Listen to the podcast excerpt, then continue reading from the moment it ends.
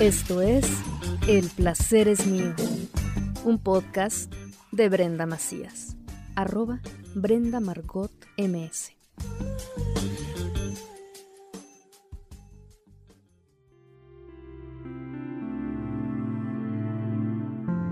Esto es El placer es mío y me complace charlar este espacio-tiempo con Dani Romo. Ella es una escritora saltillense de origen chilango, mamá de Zoe y también una internacionalista y ella es una gran lectora y tiene una voz extraordinaria que alguna vez me gustaría escucharla leyendo un, audiolibro. Sería maravilloso. A ver si un día nos aventamos ese proyecto. Me encantaría. Claro que sí, Maggie. Yo contentísima. ¿Cómo estás? Pues estamos muy bien aquí en Saltillo con un frío tremendo. Qué raro. Qué raro, ya sabes que pasamos del calor al frío inmediato. Sí. Pero pues muy, muy contenta de estar aquí contigo compartiendo estos temas que vamos a tocar. Tan interesantes. Sí, porque hoy en El Placer es Mío vamos a hablar de los antidepresivos. Y lo, lo, vamos a, a, exponer y lo vamos a traer a la mesa porque Dani y yo conocemos muy bien estas pastillas, las, las hemos consumido, porque nuestros niveles de dopamina a veces están muy altos o a veces están muy bajos. No, es difícil encontrar ese punto medio y creímos que era, era un tema interesante de exponer, también es un tema tabú. Muy tabú. Hay mucha desinformación sobre el consumo de estos fármacos que nos ayudan o nos permiten mantener cierto equilibrio químico en el cerebro. Y vamos a hablar de esas enfermedades o trastornos mentales que nos afectan y nos aquejan a las mujeres en especial. Vamos a concentrarnos en, el placer femenino y de cómo estas pastillas nos ayudan a alcanzar el placer de alguna, de alguna manera. Entonces, Dani, eh, en muchas de nuestras conversaciones por WhatsApp, hemos discutido el tema de tomar o no estas pastillas o estos fármacos, quién debe eh, recetarnos estos medicamentos, no cualquier especialista debe eh, suministrarnos estos fármacos que digamos, ni qué cuidados debemos tener y, y se los vamos a contar a todas a todos y a todos ustedes desde la experiencia, porque creemos que el conocimiento se construye a partir de lo que nosotros vivimos o nosotras vivimos en este caso. Y como creemos en este conocimiento situado, es por eso que hoy dije, vamos a sacar nuestra conversación de WhatsApp, mi querida Dani, para eh, compartirla con toda la audiencia de este podcast. Dani, qué gusto de verdad es que podamos conversar hoy. Y bien, eh, los antidepresivos, Dani, ¿cuándo empezaste tú a consumirlos?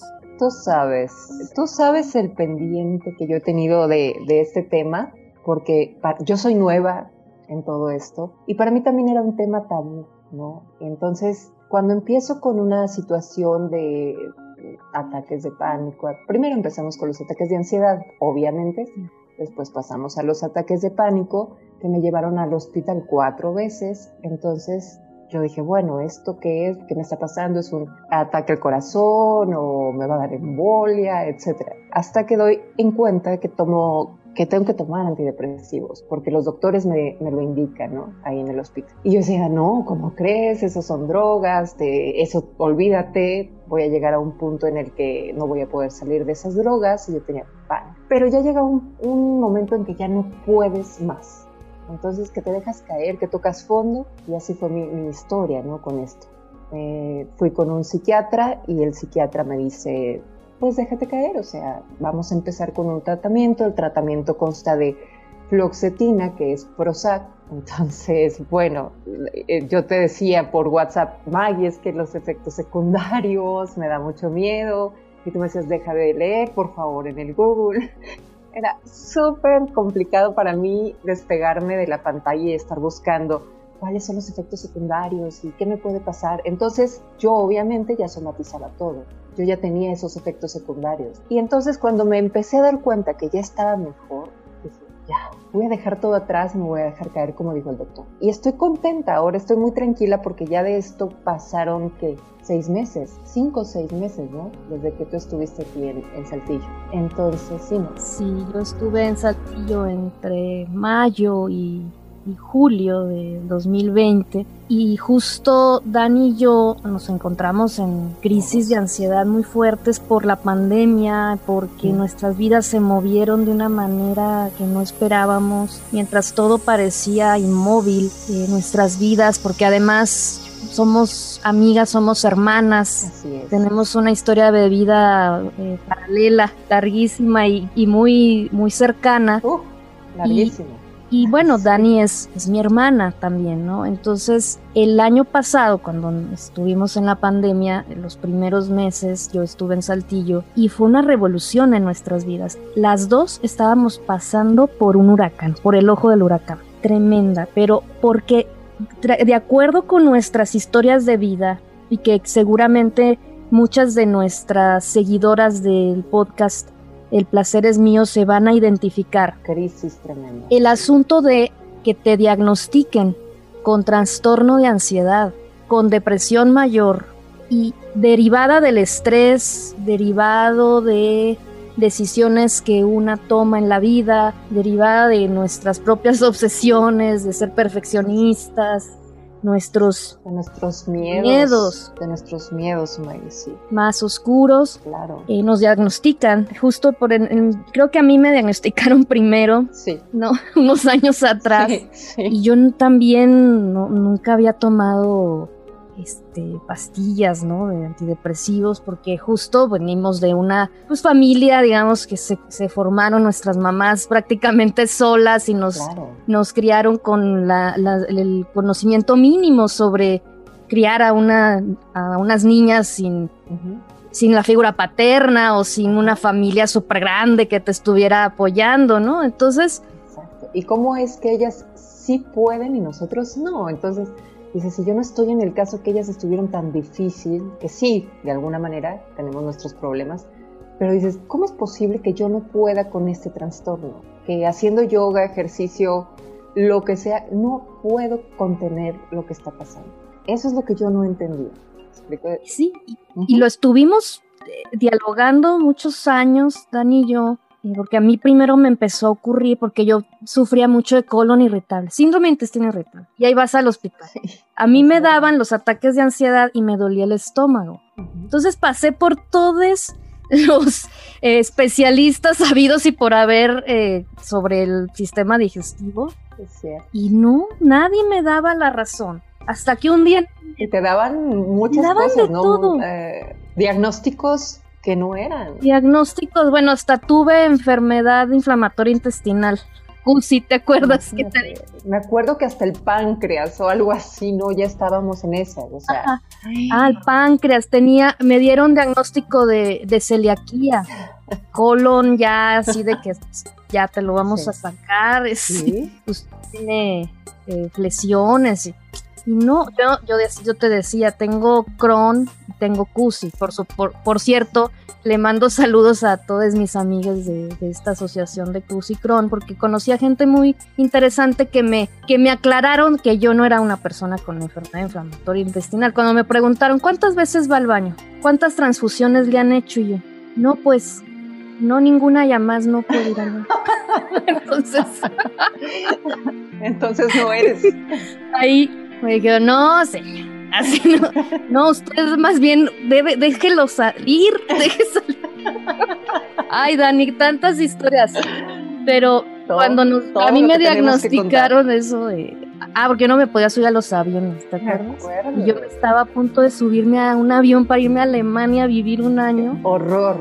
Y dije, no puede ser, no me puedo subir porque tenía claustrofobia. Bueno, una serie de padecimientos que no, no sabíamos ni por dónde. Entonces, el, cuando te dice el psiquiatra, es que usted tiene todos los síntomas de trastorno de ansiedad, dices, ¿yo ansiosa? Pero si yo estoy tranquila y así toda contracturada. Estoy bien, claro. Dani, ¿cómo fue tu experiencia? ¿Qué empezaste a sentir? ¿Qué te dolía? ¿Qué no te dolía? Fíjate, fue bien raro, Mari. Y precisamente tú dijiste ahorita algo muy importante, hay que acudir con el especialista indicado. Porque, obvio, yo empecé a ir primero, como tú, con el gastro. Porque yo decía, es que se me tapan los oídos y yo creo que es un reflujo. Entonces el gastro me manda con otorrino. Otorrino me dice que no, que esta situación es de gastro. Entonces acudo a otro otorrino porque se me tapaban mucho los oídos y me dolía mucho la cabeza. Entonces me dice este otorrino, sabes que es pura tensión lo que tú tienes. Y me receta el conocidísimo clonazepam, las benzodiazepinas. ¿no? ¿Qué tanto miedo le tenemos? A como la película de terrible, ¿no? No. Entonces, pues yo dije, ya, lo que sea, con tal de que este dolor se quite, con tal de que los oídos se destapen, es un sufrimiento tremendo. Y, empecé a tomarme la media pastillita que me recomendó el doctor, lo cual pues sí, me quitaba esa sensación. Sin embargo, él no me dijo cómo lo tenía que dejar de tomar, ni cuándo, ni nada. Entonces llega el momento en que se acaba la cajita y yo dejo de tomar. Tenía una cirugía eh, próxima para esos días, la tuve que cancelar porque me empiezan a dar los ataques de pánico y me da un shock de ansiedad tremendo. Que fueron los días en los que tú llegaste a cuidarme porque estaba yo sola con la situación. Claro, venía mi madre, me ayudaba y todo, pero pues no era fácil, ¿no? mi mamá tiene sus cosas que hacer y, y, era muy difícil estar yo en una situación tan peligrosa sola. Me daban, eh, como que te diré, unos shocks nerviosos, como unos calambres hasta la cabeza, como unos toques eléctricos unos dolores terribles de cabeza, la agitación tremenda, el corazón casi a punto de salirse, eh, me sentía un calor que se subía a mi cabeza impresionante. Yo pensaba que como si algo se me estuviera quemando, así, de verdad. Y sentía como me escurría ese calor por los oídos hacia abajo. Entonces, obvio, te asustas y ¿qué es lo que pasa? Corres al hospital porque tú crees que te está dando un embolia que te está dando un paro cardíaco o algo en el cerebro, obvio. Y pues llegas, te, te monitorean y todo y dicen, no, pues estás bien. ¿Cómo voy a estar bien si estoy muriendo? Entonces, pues, ¿qué es lo que pasa? Que te ponen un calma, que es como un clonazepam o un clonazepam entonces volvemos a lo mismo. Yo lo que quería era retirarlo, dejarlo. Dije, bueno, ya lo dejé, ya no lo voy a tomar, pero no pude. Era imposible porque era ida tras ida al hospital. Entonces yo dije, sabes que ya no puedo más, eh, voy a acudir ahora sí con un especialista que es un psiquiatra. A mí me daba mucho pendiente porque es que yo no estoy loca, ¿por qué voy a ir con un psiquiatra? O sea, no estoy mal, ni mucho menos. Y los doctores me decían, es que no se trata de que estés loca, es que se trata de que te ayudes, porque la química cerebral es algo muy importante y se, se desajusta. O sea, se desajusta así de fácil. Entonces, al dejar el clonazepam de golpe, se desajusta. Eso es todo. Tenemos que volver a poner la química cerebral en su lugar. Voy con el psiquiatra, un hombre maravilloso. Este doctor a mí me encanta y me explica todo como tiene que ser, lo que no hizo el otorrino, que no era su tarea tampoco, ni siquiera recetar ese, ese medicamento. Y me dice, vamos a regresar al clonazepam y media pastilla igual y vamos a tomar la famosa fluoxetina, que es el prosa. Que, que me ha caído bastante bien, ando de muy buen humor, eh, he tomado las decisiones mejor que nunca en mi vida. He tenido mucho avance, estoy en una calma total y el clonazepam lo tengo que dejar poco a poco. Entonces, ¿qué es lo que me indica el doctor? Cuando estemos en primavera, ¿qué quiere decir esto? No cuando estemos en en invierno, cuando haya mucho viento, o sea, cuando las cosas estén mal. Tenemos que dejar esto cuando tú estés bien, tranquila, que todo esté en calma, que tú estés muy contenta, que tu vida esté estés en un progreso. En ese momento vamos a hacer la bajada de, de los médicos.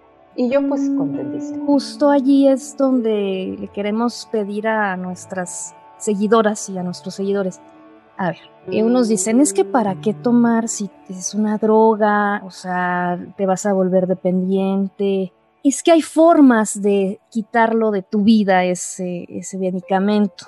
Por eso es importante que acudas con un especialista de seguimiento, no leer eh, lo que aparece en, Google, por favor, porque siempre no va. Reacciones adversas y te dan todas las reacciones adversas cuando cuando ese medicamento no lo tienes, ¿no? Si no tuviste información, un médico que fue, digamos, fue irresponsable de no explicarte bien cómo iba a ser el proceso. Además, un otorrino, porque te tendría que dar? ¿no? Este, no estaba tan perdido, pero no, oye, no la dejas allá abandonada. ¿Sabes qué? Lo que tú tienes es, una, es un problema de ansiedad, acude con tal especialista, ¿no? Ya sea psicólogo, psiquiatra, en este caso pues sería mejor. Yo creo que eso es lo más eh, responsable, lo más responsable que puede hacer un especialista como un otorrino, como un gastro, en vez de ellos en mandarte eso, ¿no? Así es. Siento yo. La verdad es que han sido los antidepresivos que yo he tomado, que también son hermanos de la fluoxetina o primos, es fluoxetina y paroxetina, te ayudan a nivelar los niveles de serotonina. De hecho, estaba viendo aquí que tienen un nombre específico, algo de los receptores de la inhibidores. Aquí te lo tengo. Son los inhibidores selectivos de la recaptación de serotonina, que son los ISRS. Entonces. Y también pues están los, los, los más viejitos, que tú me, acuerdo que me decías los tricíclicos. Ah, sí, los tricíclicos. son los más viejitos. Y pues estos son los de los inhibidores de la monoaminoxidasa. Monoaminoxidasa. ¿Me lo repites otra vez, por Los TIMAU. Otra vez. Son los inhibidores de la monoaminoxidasa. Entonces hay tres. Que son los, más, viejitos. más viejitos. Esos fueron los primeros. Los primeros. Luego los tricíclicos. Después ya tricíclicos. Exacto. Los tricíclicos. Y y después tenemos los inhibidores selectivos de la recaptación de la serotonina, que son como la fluoxetina, el citalopram, el, la paroxetina, el citalopram, sertralina. Cada uno tiene su, su onda, ¿no? sus efectos secundarios o como o si los toleras o no lo toleras. Entonces tienes que ir probando al principio. Si este no te cae, tú tienes que avisar inmediatamente a, tu doctor y decir, sabes que esto no me, está pasando esto, entonces hacemos un cambio. Que yo creo que a ti también te pasó, ¿verdad? Me platicaste sobre eso. Sí, a mí me pasaba que el que me cayó muy fuerte es el, la paroxetina y la empecé a tomar y los primeros, la primera semana, no, qué horror, porque es un receptor de serotonina, selectivo de serotonina, que en lugar de, de ponerte super high, te baja. Te da sueño. y dices, ¿cómo? Te la vives dormida, claro. Me la vivía dormida con un dolor de cabeza así horrible, náuseas. Yo le decía a la doctora, no puedo con esto. Me decía, dale dos días más. Y en dos días más sigues mal, me avisas. Y, y pues no, sí funcionó y, y wow, o sea, como que estos niveles eh, alterados de la química del cerebro por nuestro trastorno de ansiedad y depresión estaban, eh, estaban mal, ¿no? Estaban desequilibrados. Sí, fuera de, tono. Fuera de tono, porque, claro, vivimos en un mundo de, mucho estrés. Yo venía de terminar una tesis de doctorado, soy bastante perfeccionista y eh, estoy obstinada de acabar cuando debe ser. Entonces nuestras obsesiones nos han llevado a... Sí, nos acaban. Entonces, ¿eh? justo ahí es donde a mí me, me, ha llevado a incluso a generar este producto, de, este proyecto del placer es mío, porque quería que aquí mi, mi amiga Dani, mi hermana Dani, nos hablara de cómo estas estos medicamentos o estas ayudas que hemos tenido nuestra red de amigas, nuestra red de profesionistas de la salud, nos han permitido también alcanzar cierto placer, porque estábamos eh, lejanas de nuestro cuerpo, de nuestra mente, no estábamos muy conscientes de, muchas cosas, no, no, de niñas no, no sé, no estuvimos en terapia psicológica, este, em, apenas, era ajeno, ¿no? La salud mental. ajeno, ajeno a nosotros. No la tomamos en cuenta, de verdad. Claro.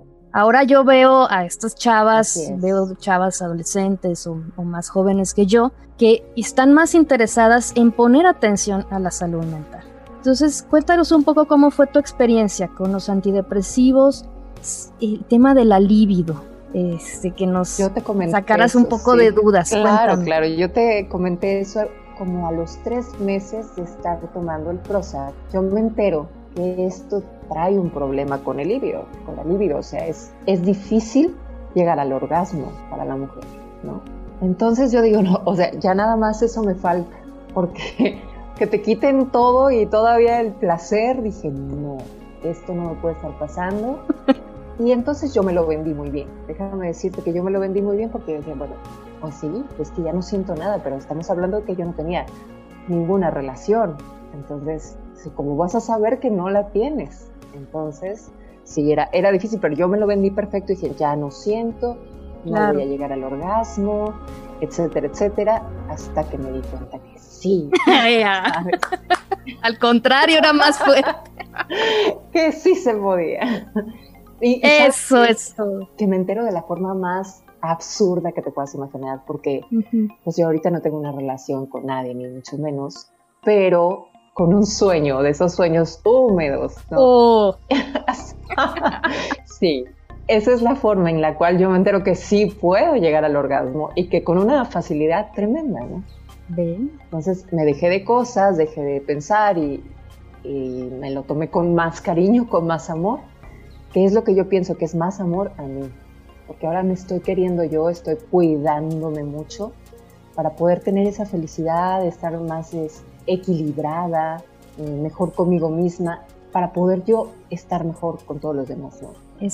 Entonces estoy contenta, me siento muy, Esa experiencia del amor propio, de recuperar el amor propio, la confianza, cuestionarnos sobre el amor romántico, todas las heridas de guerra que traemos de ese amor romántico de esos dolores, de la espera, del amor para siempre, de las promesas. A ver, cuando uno llega a cierta edad, a cierta experiencia, a cierto punto de la vida, a cierto punto, se empieza a cuestionar esto. Y ahora más que nunca se cuestionan y se, eh, se pone en evidencia que nuestras relaciones interpersonales y de pareja algo no está funcionando muy bien. Y, hay que quitarnos estos prejuicios y estas ideas, estos ideales, idealismos, que dicen que el amor es para siempre.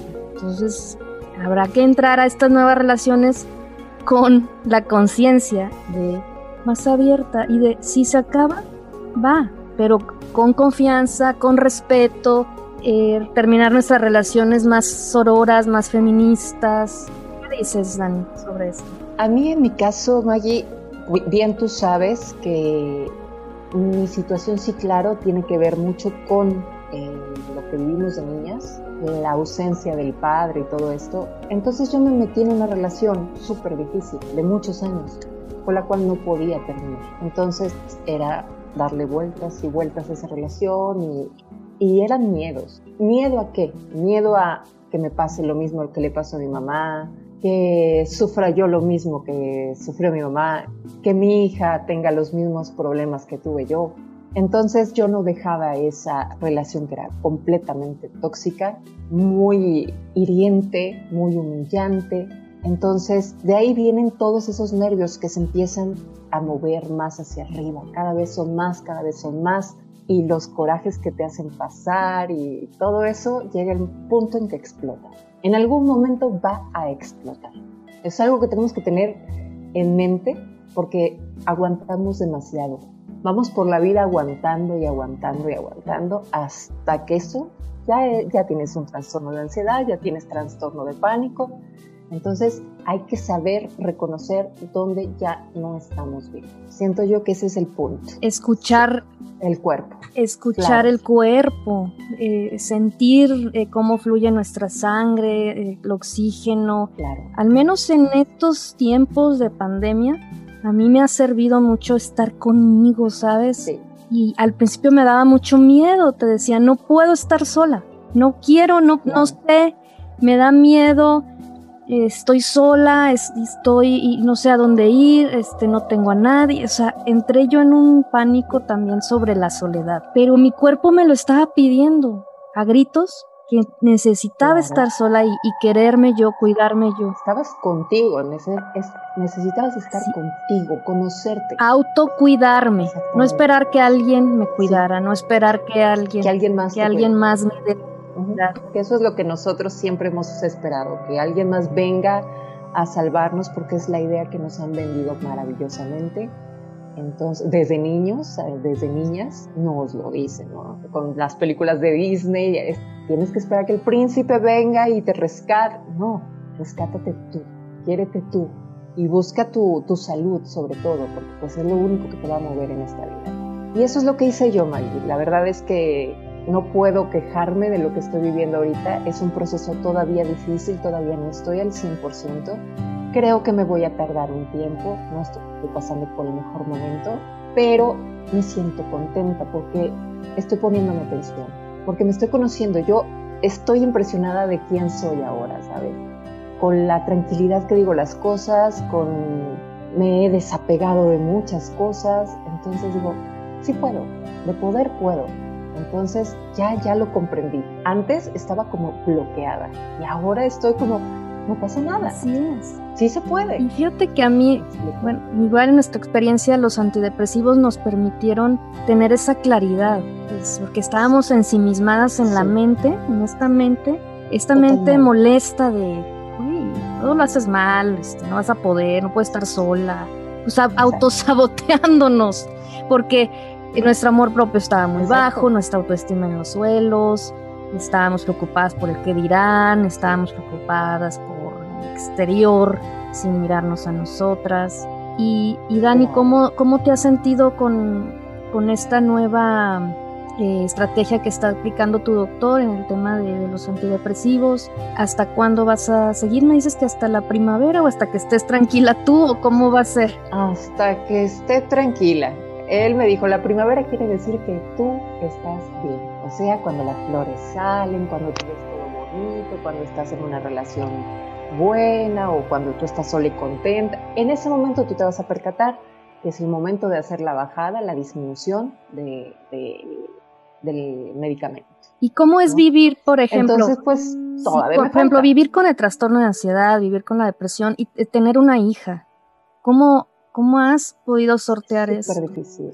Es súper difícil porque para ella siempre tengo que estar contenta, para ella siempre tengo que estar activa. Y cuando comenzamos con todo esto, pues el sueño era tremendo. No podía despertar como bien lo dijiste y yo tenía que darle clases por la situación de la pandemia que estamos viviendo. Yo tenía una hija a la cual tenía que dar desayuno, comida, cena, bañarla, vestirla, sacarla a caminar aunque fuera un rato, a que se distrajera. Eso era importantísimo para que ella no sintiera tanto el golpe de la pandemia. Justo nos pasa en ese tiempo. Entonces sí fue muy difícil lo sigue siendo porque todavía, como estoy tomando el clonazepam, me cuesta mucho trabajo despertar temprano, pero lo hago, o sea, ya es como que me activo inmediatamente. Antes no podía tomar ni gota de café, ahora ya puedo tomarme una tacita en la mañana. O sea, son cosas que para mí eran placeres, que tú me conoces que el café para mí es el café. Entonces, sí, era una cosa tremenda. No podía tomarme una copita de vino, ya me puedo tomar una copita de vino entonces tengo mis horarios, ¿no? Y estoy súper, súper contenta, va a tardar, va a tardar un tiempo y mi hija lo ha sabido como llevar. Es, una niña de cinco años súper comprensiva, pero tampoco le he cargado tanto la mano ni se lo he hecho ver, sabes que estoy mal o que algo pasa. O sea, sinceramente ella sí me vio en el peor de los momentos porque pues hasta le tocó llevarme al hospital también con todo y mi mamá y todo esto y, lo vio pero lo comprendió muy bien porque pudimos dialogar, pudimos platicar y ella es una niña muy sensible, lo, comprende muy bien. Es muy, sí, es una niña que ya desde, desde ya está, está tratando de, Dani eh, la está educando en, en, este sentido de tomar en cuenta nuestro cuerpo, de autocuidarnos, de estar muy pendientes de lo que nuestro cuerpo nos está gritando para estar mejor no, no hacerle tanto caso a la mente que a veces nos, nos traiciona. Nos traiciona, de verdad. Yo quisiera de verdad, yo, y invitar a la gente, porque he tenido muchas personas a mi alrededor que están viviendo cosas difíciles, tanto en su matrimonio como en sus vidas o por la pandemia, lo que tú quieras. Y le tienen mucho miedo a esto. Cuando tú les dices, sabes que yo estoy medicada, es, uy, eso ya está mal, o sea, te vas a quedar ahí. ¿sabes? Vas a, no vas a salir de las pastillas. Entonces, no. Realmente yo sí quisiera invitar a la gente que no tenga miedo, que investigue, pero que investigue de la fuente correcta, que es un psiquiatra. De verdad. Sí ayuda mucho ir a terapia psicológica, muchísimo, porque estuve yo también yendo a mi terapia psicológica, tuve mis 11 sesiones de terapia cognitivo-conductual. O sea, me ayudé de todo, de todo, de todo saqué hasta de los test. O sea, yo necesitaba la yoga, la meditación, el psicólogo, el psiquiatra, todo, para poder ayudar. Y pasé por ese, ese episodio de, psicólogo, de cognitivo-conductual, y lo pasé muy bien. O sea, hay que ayudarnos, pero sí creo mucho ahora que es necesario llevar un tratamiento. Cuando ya estamos en un punto de ataques de pánico, esa ya es una luz roja. Entonces, ahí sí creo es muy importante ir de la mano tanto psiquiatra como psicólogo. Estoy de acuerdo. Cuando una toma estos fármacos y el psiquiatra te acompaña, él sabe cuál es la dosis, ella sabrá cuál es la dosis que debas tomar, ya sea en, en tabletas, cápsulas o gotas, pero con la asistencia, y tenemos que recalcarlo muy bien, con la asistencia de una profesional, ¿verdad? Y no, y, no automedicarnos, eso, porque también la fluoxetina, la duloxetina, la paroxetina, y citalopram, lo venden sin receta. Tú puedes llegar y decirle, deme esta, y ya. No, cuidado. Así, eh, eh, rojo, ¿no? Sí, no, no. De sí, cuidado, para que les digan exactamente cuál es el, antidepresivo que a ustedes le funciona. Sí, porque te puedes dar el susto de tu vida. Con lo, que decías, por ejemplo, de la paroxetina, qué miedo, porque empiezas a, tener unas sensaciones feas. Y es mejor que el, doctor te diga, mira, puede pasar esto o lo otro, y ya te sientes como más confiada, más tranquila. Y yo sí conozco mucha gente que va a la farmacia por la pastillita de la felicidad, supuestamente, ¿no? Y nadie se la mandó, nadie se la recetó. Y no saben cuánta cantidad deben de tomar. Y es ahí donde sí viene el problema de te enganchas. Y ese sí es un problema porque no van a saber salir sí, porque, por ejemplo, para la fluoxetina, la duloxetina, exprime un cuartito, luego lo aumentas a medio y luego a un tres cuartos y hasta que la tomas completa. Pero, o sea, tu médica tendrá que decirte cómo hacerlo. Aquí solo estamos nosotras tratando de contar nuestra historia porque hay que nombrar nombrar lo que nos pasa como mujeres y cómo alcanzar el placer y cómo, bueno, en este programa hablo de todos los placeres, tanto físico, sexual, intelectual. Eh, los, a mí los, los placeres, el placer está en todos lados y el placer es mío, digo, ¿no? Y, totalmente, y tuyo también, o sea, no es nuestro. Y bueno, en este sentido de, de llegar al placer, ¿qué, ¿Qué acciones, qué cosas son las que le provocan placer a Dan? ¿Qué, te gusta? ¿Qué es lo que más te provoca placer? Híjole, ¿qué me gusta? Me, fascina escribir, tú lo sabes perfectamente, soy una romántica total, ¿no? Eh, eso yo creo que de lo que más me, me, provoca placer es escribir todas las vivencias. A veces me robo las historias tuyas o las de fulanito, mi prima. Y entonces digo, es que esto me inspira, me encanta, ¿no? Entonces me pongo a escribir sí, y saco de ahí todo, todo el material. Como este verano que estuvimos juntas, ¿qué materiales te dedican? ¿Qué material? Puedo escribir un libro, Maggie, después de esto. Claro, voy a cambiar este nombre de personaje. Por favor, ¿eh? conmigo no hay broca, pero con las demás personas, las, demás personajes.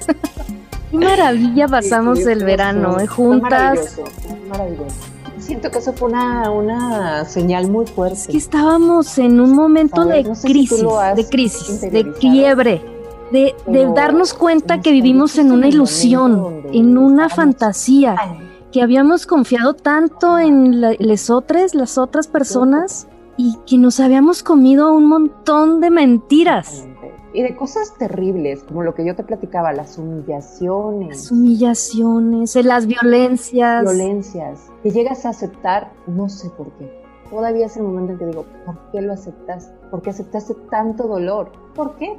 Te pones a pensar y dices, sí, porque obviamente yo no tuve ese ejemplo de, de un padre que fuera un buen padre que, te diera el ejemplo de cómo se debe de tratar a una mujer, entonces vas y buscas algo que no sabes ni por dónde, ni por dónde te va a caer. Sí, no, porque no Yo creo que una de las asignaturas pendientes en las primarias, las secundarias, en el, en el nivel educativo básico, es que se den clases de autoestima o clases de amor propio, clases de, emociones. No sabemos gestionar nuestras emociones y cuando salen a flote explotamos. y decimos cosas que no queremos decir, reaccionamos de formas que no queremos, aceptamos muchas violencias, no sabemos cuestionarnos, o sea, una ha ido poco a poco comprendiendo y, y es lo que queremos también compartirles a nuestras sobrinas, a nuestras hijas, a nuestras madres. Claro, sí, claro. Mi, mi, madre ha aprendido tantísimo y me lo dice. Para mí es un orgullo tremendo el que mi madre me dice, yo he aprendido tanto de ti. Me dice, ¿cómo es posible si tú eres la guía, no? Y en realidad es que yo lo veo, yo lo veo y ahora entiende muchísimas cosas que en su tiempo, cuando ella era joven, no comprendía. Entonces, el que ella vaya salvando todo eso que ella guardaba, es maravilloso verlo y ser tú la que esté partícipe en su vida de esa forma, ¿no? Como una maestra. Siento que Zoe también para mí es una maestra, porque yo realmente era una margueta, o sea, no, no me causaba risa casi nada, no sabía reír, no sabía nada. Y ella me divierte, me hace que me suba los patines, que vayamos a hacer esto, el otro. Y yo esas cosas nunca las hice en ¿sabes? O sea, de niña fue como, pues yo mis libros, que hasta la fecha es uno, otro de mis placeres muy grandes, mis libros, la escritura, y siempre ha sido, ¿no? Pero muy, una niña muy callada, una niña muy tranquila. Y Zoe ha venido a revolucionarme la vida, a, subirnos a bicicleta, a subirnos a patines, a caernos, a reírnos, a burlarnos la una de la otra. Entonces estoy siendo niña a mi edad. Entonces es algo... Sí lo pude, lo pude experimentar que Zoe nos estuvo cuidando esos días tan tremendos de depresión así profunda y Zoe llegaba y decía, a ver, pónganse a chambear. quiero, tengo hambre, pónganse a cocinar, báñense. Sí, para ella no le importa, ella no le importa. Sí, pues, tenemos que cuidarla y cuidarnos y estar escuchándola y, y bueno, una siente cuando las niñas te quieren, ¿no? Eh, Zoe me quiere muchísimo, yo la adoro, por supuesto, tenemos... Es una maravilla. y, realmente pues el amor de ella hacia ti es como de una tía, ¿no? Entonces, sí. tía, hermana, porque luego las dos son sumamente inmaduras. Entonces, digo, tenía yo dos niñas en la casa. fue maravilloso, por eso te digo que fue algo tan impresionante cuando llegó el pajarito a nuestras vidas, porque eso sí fue una señal, no sé de qué, de quién, no lo pero ahora también teníamos que cuidar una pequeña vida porque Maggie estaba, se fue a leer aquí a un jardincito que tenemos enfrente de la casa y me habla desesperada que se cayó un Nos llegó a nosotros. Y era un bebé, era un pajarito bebé, ¿no? Y yo, ¿qué quieres que haga con él? Estás viendo cómo estoy, toda enojada, y ay, Marga, tú no sabes lo que estás haciendo. Me quejé todo lo que pude, pero me enamoré de él como una loca, como una loca. El pajarito terminó por crecer y, revolotearme alrededor todas las mañanas, estar conmigo, dormir conmigo, fuera de la jaula.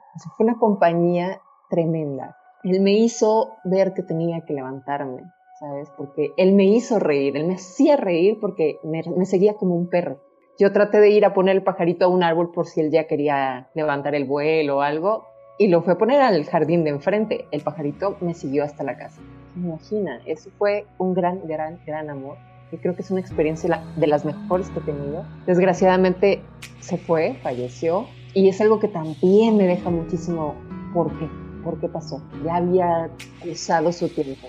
Sí, sí, ya tenía que haber, eh, ya había pasado por lo peor, él ya me había rescatado, ya lo había yo rescatado y se fue. Entonces fue solo una ayuda de ese momento aprende uno muchísimo. Sí, y soltar. Tuviste que soltar a fuerza.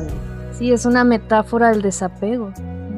Tú das la mano, ayudas en ese momento y se tiene que ir la gente o se tienen que ir las cosas, los, los amigos, los amores y dejarlo así, sin problema. Solo que, oh, carajo, este, hemos estado contaminadas, este, estamos con unas dependencias, codependencias emocionales muy fuertes y, y wow, este, cuando estos, este pajarito llegó, sí, yo, yo no soy madre. Tirado y dije, yo no puedo, yo no lo puedo levantar, pero ya sé quién, ya sé quién.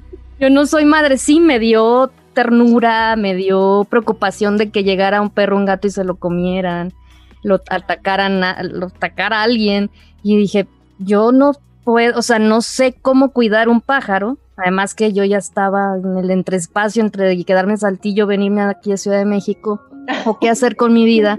Y, pero dije, ah, pero Dani es mamá. ella lo va a poder cuidar. Sí, o sea, yo soy la que cuida siempre, ¿no? Amigas. Me preguntaba hace poco alguien este, qué personaje soy yo en la vida de, mis amistades, ¿no? Yo pues soy la que cuida, siempre soy la que cuida. O sea, no permito que alguien se ponga borracha o si ya está borracha yo me la llevo, o sea, soy la que cuida. Así es que ese es mi papel. Sí, siempre has cuidado. Sí, es mi papel materno. Es tu papel de mamá. Y, y, te gusta, bueno, yo veo que disfrutas ser mamá, estás contenta con, con Zoe, estás muy contenta con el pajarito. Mucho, muy contenta, nos aventábamos unos insomnios de, de, lágrimas y bueno, no, no, no. Pero eso a mí me hizo salir también mucho, el, el estar cuidando a ti y el estar poniendo atención a lo que tú estabas pasando. También. No me dejaba mucho pensar en lo que yo estaba pasando. Entonces todo cayó como en el momento perfecto. Todo, todo. Pajarito, Maggie, todo Sí, teníamos mucho tiempo de no convivir, de estar así tan juntas, porque cuando yo vivía en Saltillo, pues me la pasaba con Daniela todo el tiempo. Entonces, ya cuando vine aquí a vivir a Ciudad de México, pues me distancié, no nada más de ti, de mucha gente, mi familia, de, todos. Pero esta, este retorno a la semilla también me hizo comprender quiénes son mis amigas y quiénes son mis familiares. Claro. Y, y esta pandemia, yo quiero que esta conversación sea así, ¿no? Que tenemos que nombrar lo que nos pasa, tenemos que hacer em, que lo, personal sea político y, tomar conciencia desde nuestras propias experiencias, nuestras propias historias.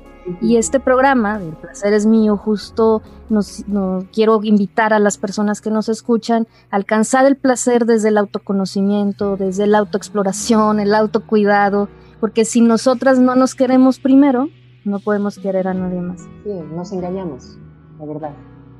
Tenemos que querernos a nosotras mismas porque si no, no hay, no hay esa fórmula perfecta para poder amar al otro. Entonces, ¿qué pasa? Que encuentras a la persona equivocada 100 veces. Entonces, al momento de tu amarte, al momento de ya cuidarte, ¿qué es lo que quieres encontrar? Ya no quieres algo que te dañe, ya no quieres algo que te humille, algo que te perjudique. Entonces, ¿qué pasa? Que buscas lo correcto. Ese, eso es lo que creo yo. Y el amor de tu vida, pues eres tú misma. Primero y luego ya todos, todos los demás. Quien tú quieras. Claro. Y quien tú quieras, pero de la forma correcta y cero toxicidad. Oh. Porque ya no permites eso en tu vida. Las relaciones ya no tóxicas. Ya no. ¿Cómo, cómo, cómo han sido para ti esas relaciones tóxicas? Pues para mí la relación más tóxica ha sido la que he tenido con el papá de mi hija, tú lo sabes, y este, ha sido muy difícil. Ese desapego, porque muchos años no podíamos, y hasta que ya logramos una separación inteligente, eh, amorosa, respetuosa, y ahora me abro a, a todo, ¿no? a todo lo que venga con una, con una felicidad, pero siempre pidiendo ante todo el respeto, el que sea recíproco, que sea mutuo, para mí eso es importantísimo, porque no voy a volver a permitir, ¿sabes? Volver a vivir esto. Y uno busca patrones y ahora quiero romper con todos mis patrones y la persona siguiente que venga a mi vida tiene que cumplir con, con esos detalles que yo ahora busco. ¿no? Ahora sí es porque yo lo merezco. No es como que, ay, me gusta, ¿sabes? Y lo vamos a intentar y a lo mejor cambia. No, no, tiene que cuadrar perfectamente esta vez. Ya no me voy a dejar como guiar por tonterías, por cosas que son superficiales. Ya lo que quiero es algo que me haga bien, que me dé paz, que me dé tranquilidad. Eso es lo que busco para mi vida porque ya no, está, no estoy en una edad en la que pueda seguir jugando con él. Ya le toca a mi cuerpo renacer, ya le toca a mi cuerpo, a mi mente estar bien. Entonces, creo que lo merezco desde, desde ya, desde siempre lo merecía, pero ah, hasta ahora me he dado sí, te entiendo y te comprendo, he estado en tus zapatos de tomar decisiones así de, bueno, ya no quiero toxicidad en mi vida, quiero desintoxicar y, alejarme del mundo. a ver, ahora sí, yo quiero estar conmigo, que eso era lo más difícil. Ay, ¿cómo le voy a hacer?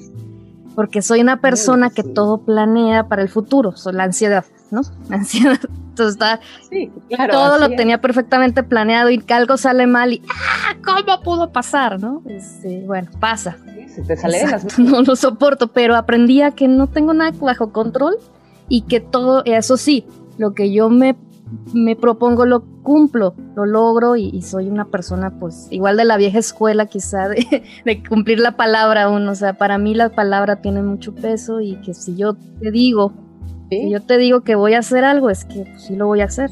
Totalmente de acuerdo. Y, va, o sea, en lo profesional pues me ha ido muy bien en ese sentido, ¿no? Es así lo que yo me, pues, me he propuesto, lo logro. Además, eh, también el, el asunto de hacer las cosas que queremos, lo que nos apasiona. ¿Cómo tú y tú tienes definido qué es lo que te apasiona? Sí, Maggie, eh, llevo ya unos años definiéndolo.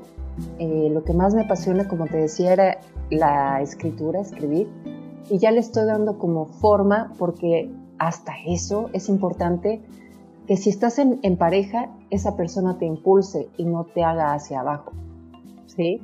Entonces yo tenía una, una, pareja la cual no me impulsaba, todo lo contrario. Entonces yo sentía que yo no, no lo hacía bien, que yo, pues a lo mejor no era lo, lo máximo o que si yo sacaba mis libros a flote, pues nadie le iba a interesar. ¿Y qué va haciendo mi sorpresa? Que no, que es todo lo contrario, que la gente le gusta, que la gente me busca, que me pide que ya saque los libros. Que... Y yo me he quedado impactada con, todo lo que he vivido a partir de que lo estoy llevando a, otro nivel, ¿no? Y estoy muy contenta, muy contenta. ¿En qué, ¿En qué estás ahora? ¿Estás escribiendo narrativa? Pues... Estoy escribiendo ya por el tercer libro de textos este, son textos románticos, textos eróticos. Entonces ya vamos en el tercer libro, vamos a la mitad. Y pues los quiero sacar todos juntos. Obviamente pandemia nos truncó muchísimo porque supuestamente ya salíamos en septiembre del año pasado. Justo por ahí de mi cumpleaños ya íbamos a publicar y pues a la mera hora todo se nos vino abajo con esta situación. Entonces dije, bueno, me voy a dar la oportunidad de hacer el tercero y bueno, sacar los tres juntos. Eso es lo que, lo que voy a hacer. Yo hago presentaciones con algunos cantautores que me resulta muy interesante, son noches de trova y, yo este, leo mis textos amorosos, mis textos románticos, eh, junto con ellos, junto con la canción que tiene que ver con, con el tema. Y, y, pasamos veladas deliciosas, deliciosas, que a mí me encantaría que algún día nos tocara que estuvieras aquí, ¿no? Para que, para que me acompañaras en una de esas. Me gustaría que leyeras. Me gustaría que nos leyeras algo. Sí, claro. A ver qué. Tengo unos textitos aquí. Tengo tres que me gustan tanto, Maggie, que no sé cuál leerte, te juro. Vamos a hablar sobre los gemidos, ya que estamos en, en la pasión, ¿no? Sí. Dice, la música del sexo. Hay gemidos que se convierten en la música más exquisita para los oídos de quien los provoca. Tú, por ejemplo, me haces ir en escalas como subiendo de a poco mientras tu lengua humedece las flores de mi pecho. Casi es un susurro, un murmullo tierno, que de a poco se convierte en jadeos de desesperación, de hambre. Pero tú eres el director de mi orquesta, yo tu instrumento a placer. Subes por mi espalda, aprietas mi cadera, me muerdes los labios y mi entonación es vibrante, casi imposible, fuera de los rangos naturales. No me callas, me provocas el clímax más potente y disfrutas la bajada, la sutileza del sonido sofocante y extenuado. Mientras mis ojos regresan a los tuyos y a la cálida fatiga, nos abrazan en un profundo silencio. Otro, por favor, otro. Está padre, ¿verdad? Esto de, de las lecturas eróticas. Estas son las lecciones para quedarte en ella. Uno, Nunca desvestir sin haber pensado antes. Hazlo como si se tratase de ir descubriendo montañas, atardeceres, lugares y de conquistar con las armas suaves de las yemas de tus dedos. 2. Observa las constelaciones de sus lunares. Todos van a guiarte hasta los caudales de, sus muslos. 3. Inventa la sincronía entre los dos cuerpos como si de olas de mar se tratase, como si de repente se volvieran tormenta que las flores y sus frágiles curvas no te engañen. También el rosa crema de su cuerpo soporta la fuerza. 5. Más significa esto apenas acaba de empezar. 6. Busca, siempre encuentra. Tiene un sinfín de sitios en los que si tocas, los muerdes, los acaricias, obtendrás tesoros de gemas y verás en sus ojos el cielo. 7. No apresures tu paso antes de comenzar Pon todo a fuego lento. La recompensa será inmensamente gratificante. Y por último, abraza y cubre con tu cuerpo para sanar las heridas del encuentro, pero también las de su alma, que es justo a donde habrás llegado, a su cumbre, a su tierra.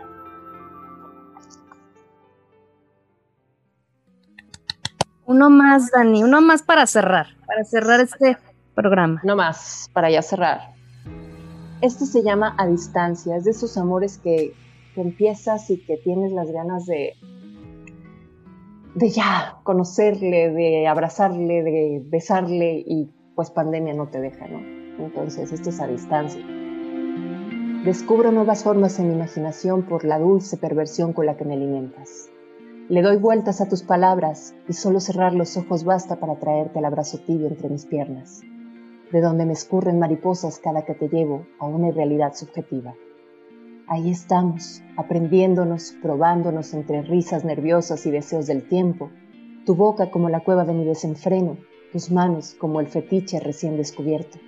Me has dicho que vendrás a mi encuentro, no importa cuándo, pues ya nos hemos hecho uno del otro en todas las noches de insomnio que purgan la condena del deseo, que ya no se reprime, se echa a volar porque ahora viaja en compañía, la tuya y la mía. Ay, ese me gustó muchísimo. ¿Cómo ves? Saludos a Braxas, donde quiera que esté. Sí, oye, hablando de, en este toco el tema del fetiche, los fetiches. Cuéntame. Y yo no sé yo tenía fetiches. Yo no sabía que tenía fetiches. ¿Cuántos fetiches tiene? De verdad.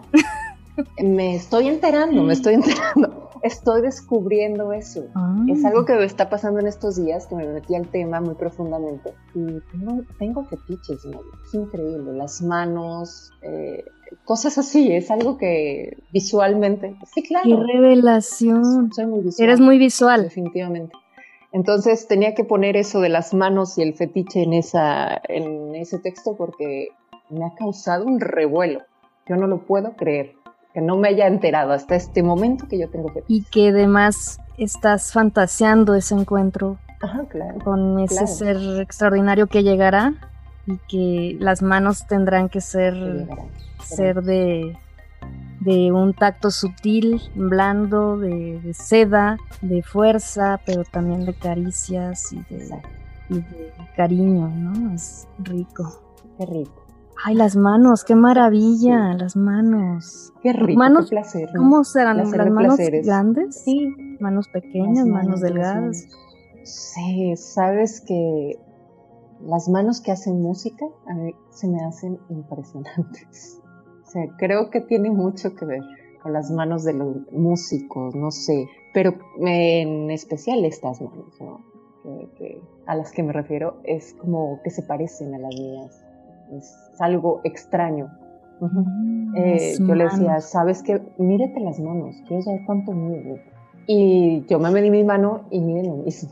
Entonces es que es algo extraño. Wow, Sí, no sabía yo que... que- las manos. Sí, sí, yo tengo las Manos manos grandes. Tú tienes manos muy bonitas. Entonces, este, pero de verdad que yo no sabía que eso era fetiche. Nos falta mucha información en todo ese rollo de- del sexo, del placer, de, de qué es lo que te causa esa pasión, porque muchas veces tú no lo sabes, Entonces a ti, vas descubriendo. no, vas descubriéndolos, ¿no? Pero es importante saberlos para cuando alguien llegue contigo y te diga, Ajá, ¿te gusta así? claro, bueno, me gusta claro. así como ves, ¿no? Claro. Échale ganas así porque así es como me gusta a mí. Sí, igual, obvio, saber el, el placer del otro, obvio. Claro. Es, si no te das placer tú, no puedes darle placer al otro, ¿no? A la otra. Definitivamente, definitivamente, estoy de acuerdo contigo, Mike. Es ahí donde uno sabe. Placer de placeres. placer de placeres. Entonces, a Dani le provoca placer eh, ver manos grandes, las manos grandes. Pues no grande, De- pues sí, las manos de Las alguien, manos. Las, las Las manos que hagan música, Eso me que encanta. toquen instrumentos. Exacto, sí, me, me- me he percatado. de Depende cómo toque la guitarra. La batería. cómo agarre la batería, guitarra, por es como- la batería. Qué cosa. La fuerza. De, Es Ajá, como quizá te toque a ti. ¿Quién sabe? Pero sí, a mí, La fuerza. eh, sí, ya, ya, ya entramos al punto de, de- del placer. Pero sí, definitivamente me encanta todo, todo ese rollo y lo he estado estudiando últimamente precisamente por la, la, la escritura, para poder llevar a los textos algo más, ¿no? El erotismo lo estoy tocando ahora, antes eran como textos más románticos y estoy tocando ahora los textos más eróticos porque he descubierto muchísimas cosas que yo no tenía idea que poseía y fíjate, a esta edad, ¿no? Eh, que digo, soy joven, pero ya soy mamá, tengo una niña de 5 años, y digo, ¿cómo puedo estar descubriendo cosas a este punto de mi vida? Se supone que ya las tendré que saber todas. Pues no.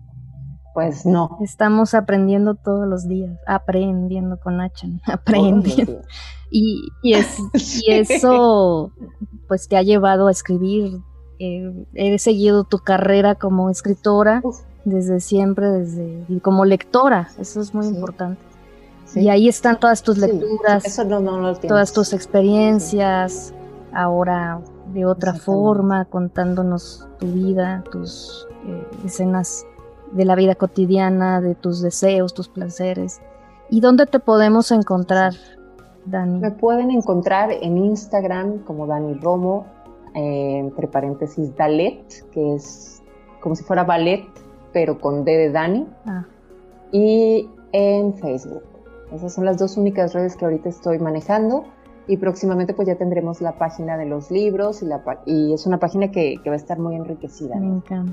Me vayan siguiendo ahí. Sí, porque Dani, será para mí un placer. Sí, Dani tiene en sus redes las, las tiene muy bien administradas y allí la pueden de pronto hacer en vivos y cuenta sus, sus eh, lee sus cuentos, lee sus poemas, nos cuenta su vida, un poco como en qué anda, cómo le ha ido con su niña, eh, si va a tener alguna presentación. Bueno, ahorita que estamos en semáforo rojo, todavía no hemos podido salir a, a través a, cantar al bar o a la, peña latina y en Saltillo. Pero bueno, eh, esperemos que esto pase. Y si no, pues mientras tanto seguimos en comunicación por estas redes, de manera virtual. Virtual, exactamente. Y a mí me gusta mucho cómo Dani administra sus redes sociales y ahí pues no siempre tiene un video en vivo o se, ya ves que se guardan en Facebook, entonces las puedes ver cuando tú tengas chance. Y seguramente este podcast estará ahí también en su página y, yo voy a darle acá promoción también en nuestras redes. Tenemos nosotros Facebook, Muchas gracias, Twitter y, e Instagram, ¿no? Entonces, perfecto. Pues mi Dani, ¿qué te digo? Pues mi Maggie, yo, yo le digo Margot. De hecho, mi, de hecho, en mis redes soy arroba Brenda Margot MS. Gracias a mí. Gracias. Suena, ¿sabes? Suena como, como, no sé, una mujer muy empoderada, Margot. Margot. y es Brenda Margot. A Margot. Ah, porque yo te decía Margot. A Margot. toda la razón. A Margot. Ay, Dani. Buenos años, qué buenos años. Sí. Pero bueno, pues ha sido de verdad un placer, Maya, estar contigo platicando esta tarde. Ay, vamos a repetir. nos extrañábamos. Sí, vamos. Definitivamente, tenemos muchos temas y tú y yo. Sí. Y miren, así como nos, escuchan en este podcast, así hablamos. O sea, no tenemos guion, no traemos nada. Y dijimos, vamos a, a conversar de manera libre sobre un tema, eso sí, el tema vamos a empezar a hablar de los antidepresivos, nuestra experiencia para que otras también lo, lo digamos, lo, lo vivan y, descubran, lo compren, ya urgente. Mi subconsciente habló. no, no se creen, esperen, no, estamos haciendo...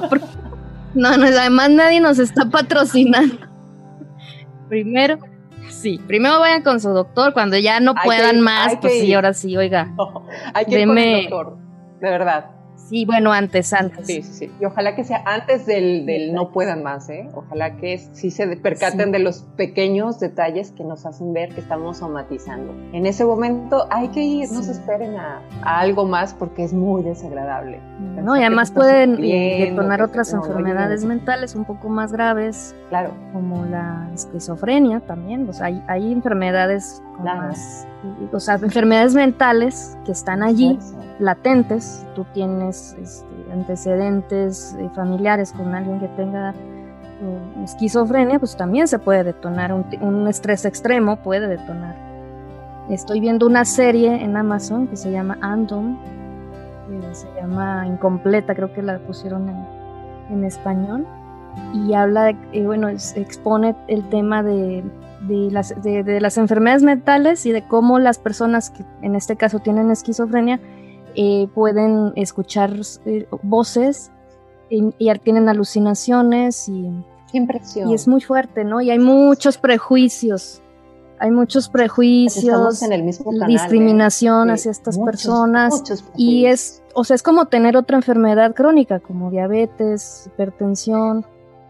Solo hay que controlarlas, como controlamos nosotros la ansiedad y la depresión. Claro. Hay gente que también tiene, tiene que controlar la, el trastorno de, bipolar. Exactamente. ¿No? Es algo muy duro y, y no se hablan de estos temas porque, ay, cómo, este, Estás loca. Estás loca. Qué pena. Ups, es, es, que está loquita, es que tiene problemas. Ah, no puedes hablar de esos temas, son tabú. Pero no, hay que, hay que nombrarlos. Claro. Y hay que decirnos que a, muchas mujeres se nos ha discriminado por, por tener una enfermedad mental, un trastorno de ansiedad. Y, hay que llamarles por su nombre. Sí, todos lo tenemos. Estamos viviendo en tiempos de estrés y ansiedad. Esa es la, la enfermedad más famosa ahora y según la OMS, vamos a llegar a un momento en que la, depresión va a ser una de las causas de, incapacidad y de muerte, las primeras causas de incapacidad y de muerte. Entonces no lo permitamos, mejor vamos a, tomar las cosas con calma, con calma y hay ya fármacos y también hay terapias alternativas, se pueden ir con su psicóloga y también eh, se pueden hacer, bueno, el ejercicio por supuesto ayuda muchísimo. Claro, buscar ayuda. Solos no se puede. Y también se va a legislar, por ejemplo, del tema de la cannabis. A mucha gente le cae muy bien fumar marihuana. Entonces, la marihuana medicinal y recreativa también deberíamos ya este, acabar con esos tabús. Prejuicios, prejuicios que tenemos de, tanto tiempo. Discriminación. Así es. Eh, eh, relegamos a las personas diferentes, las, las, las señalamos de locas, las señalamos de enfermas. Sí, yo creo que vamos en pues pos de algo bueno, que, que esta generación de mujeres empoderadas que estamos siendo nosotras, estamos abriendo caminos para pues mi hija, por ejemplo, las hijas de todas las de nosotras, ¿no? Y, y es importante que lo sigamos con esta fuerza porque es lo único que les vamos a poder dar y somos el parteaguas y creo que sí somos un parteaguas muy fuerte y muy importante en este tiempo. Esto va a ser el cambio, a partir de nosotros, de esta generación, va a haber cambios tremendos. Igual y se va a tardar, se va a tardar mucho, pero somos el principio de algo.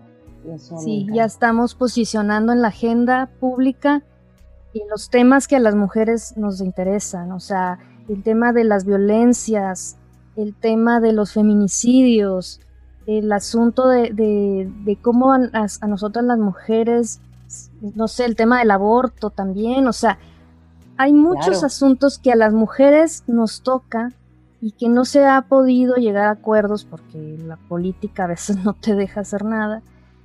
Pero ya se están poniendo estos temas y se están también tratando en los medios alternativos, en los podcasts, en YouTube, y bueno, ya la televisión eh, no tiene la influencia de antes, pero ahora una misma es generadora de su contenido y aquí estamos Dani y yo, por ejemplo. Exactamente, es una maravilla poder tener esa facilidad de, decir, de hablar, de gritar, ¿no? Porque antes pues obviamente estaba tan censurado y ahora ya tenemos, como bien dices tú, nuestros propios medios para poderlo gritar. Y eso es una maravilla. Y aquí estamos. Es todo un logro. Así es. Por eso quise lanzar este placer, es mío, para que todas podamos contar nuestras historias y nuestros placeres, nuestros deseos, ¿vale? Exactamente. bueno. Te quiero, mi hermosa. Yo también te quiero. Estamos en, contacto y este ahí estamos con, todo el público y, pues que siga adelante el placer es mío y que siempre sea nuestro. Siempre, ojalá que siga mucho tiempo. Vamos a empezar con estos primeros 10 episodios. Ah, también quiero decirles que Dani Romo es, es miembro honoraria ya de, las Brujas del Placer, que es un grupo. Me encanta ese nombre, me encanta ese nombre, las Brujas del Placer. Sí, es un, es un grupo colegiado de mujeres que me están asesorando en temas, que me están proponiendo temas y que son mujeres extraordinarias, eh, académicas, fotógrafas, pintoras, escritoras, gente que les, les, gustó esta idea y que invité, hice una convocatoria en mi Facebook para ver quién se añadía a este cuerpo colegiado. estas brujas. a estas brujas del consejo. El consejo, de las brujas. Qué maravilla. Sí, entonces eh, uno del el tema que propuso Dani pues es hablar de las de los antidepresivos pero de una manera así muy ligera, una conversación como nosotros platicamos y bueno, este es el producto que les hemos compartido. Y qué gusto. Gracias, Dani. Gracias a ti, mi hermosa Maggie. Cuídate, te mando besos. Cuídate mucho. Hasta luego. Así termina El placer es mío. Así termina una emisión más de El placer es mío. Nos encontramos la próxima vez por Spotify, Google Podcast, Apple Podcast o por su plataforma de podcast de confianza. Este programa fue editado por Jorge Vaca y patrocinado por Nadie Aún.